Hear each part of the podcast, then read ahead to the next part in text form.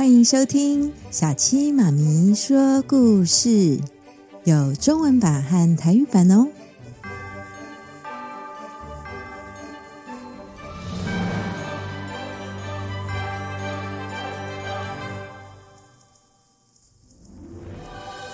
Hello，大朋友、小朋友，大家好！我是最喜欢说故事的小七妈咪。春天百花盛开，我们这次就来讲个和花有关的故事，名叫《花蕊姑娘》。原著作者是安徒生。大部分的人会把这个故事叫做《拇指姑娘》。身为一个妈妈，帮小孩取名字。我一定会想要替孩子取个好听的名字，把孩子取名叫做拇指，感觉怪怪的，所以我们就叫她花蕊姑娘。一来花蕊很好听，二来是有原因的哟。来听小七妈咪说故事喽。很久很久以前，农场里住着一对老夫妻。他们一直希望能够有自己的小孩，每天都祈祷着能够有一个孩子。神啊，请赐给我们一个孩子。有一天，出现了一个小精灵，小精灵给了他们一颗种子。你们把这颗种子种下，就会实现你们的愿望。真的吗？那实在是太好了。那对老夫妻。开心的把种子种下，每天都很用心的在照顾。没多久，种子发芽，长出了花茎和花苞。老夫妻高兴极了，就亲了一下花苞。突然间，花苞就开花了。哇哦，花里面有一个小孩子呢！在花蕊上面坐着一个很可爱的小女孩。只有大拇指一般的大小，因为小女孩是从花蕊中生出来的，所以他们帮小女孩取名为花蕊姑娘。一天一天过去，花蕊姑娘长得越来越漂亮，很让人疼爱，但是仍然只有拇指的大小。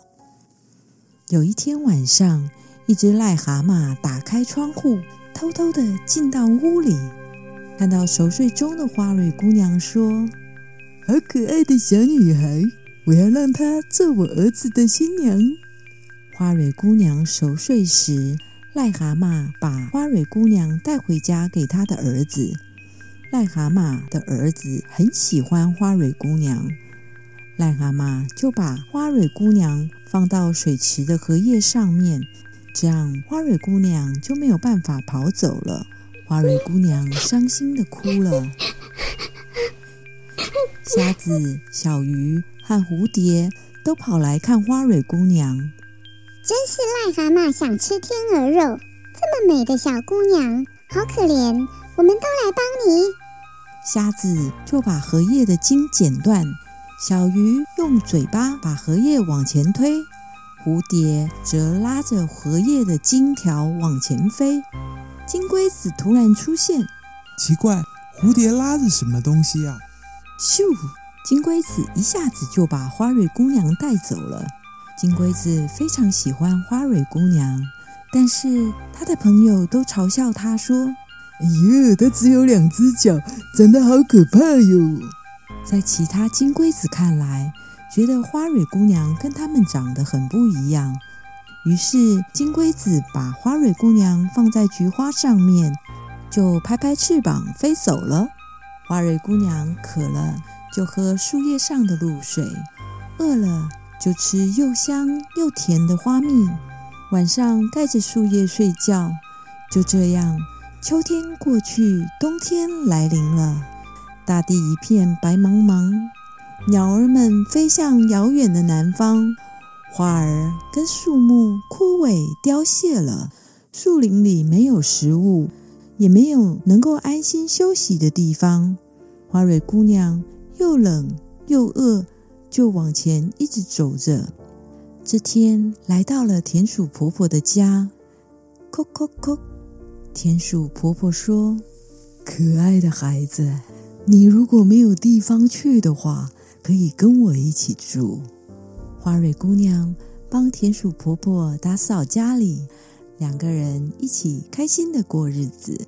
有一天，田鼠婆婆的亲戚地鼠来田鼠婆婆家做客。地鼠对花蕊姑娘一见钟情，马上向花蕊姑娘求婚。花蕊姑娘，请跟我结婚！哈哈哈哈！这实在是太好了。田鼠婆婆高兴的祝福他们。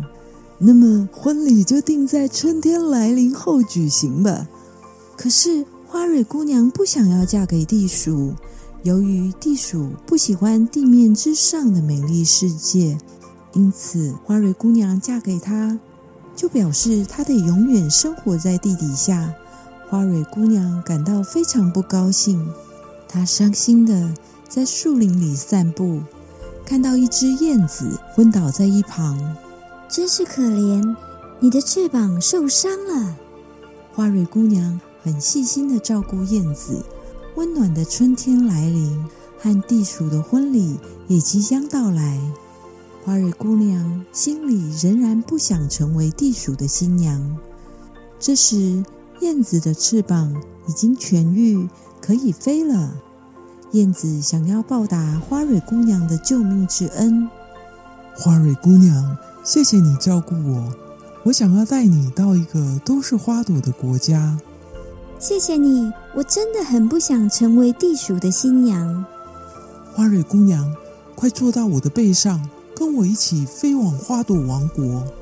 燕子载着花蕊姑娘飞往辽阔的天空。燕子飞过了森林，也越过了大海，来到一大片美丽的花园。这时，有位和花蕊姑娘一样小小的花精灵王子出现了。他高兴地出来迎接他们。花蕊姑娘，欢迎你来。谢谢，这里真是个美丽的地方。花蕊姑娘就跟花精灵王子在花朵王国住了下来。花精灵王子送给花蕊姑娘一对翅膀，它插在花蕊姑娘的背上。哇，我能飞了！他们就能够一起在花朵之间飞来飞去。花蕊姑娘很想念远方农场的爸爸妈妈，燕子就来载着花蕊姑娘和花精灵王子一同前往。农场老夫妻看到花蕊姑娘平安回来，非常的高兴。太好了，你终于回来了，我们好想念你啊！他们就一起。过着幸福快乐的日子，宝贝，喜欢这个故事吗？记得帮小七妈咪按赞、订阅、分享。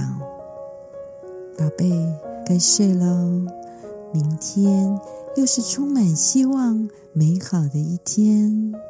晚安喽，宝贝，晚安。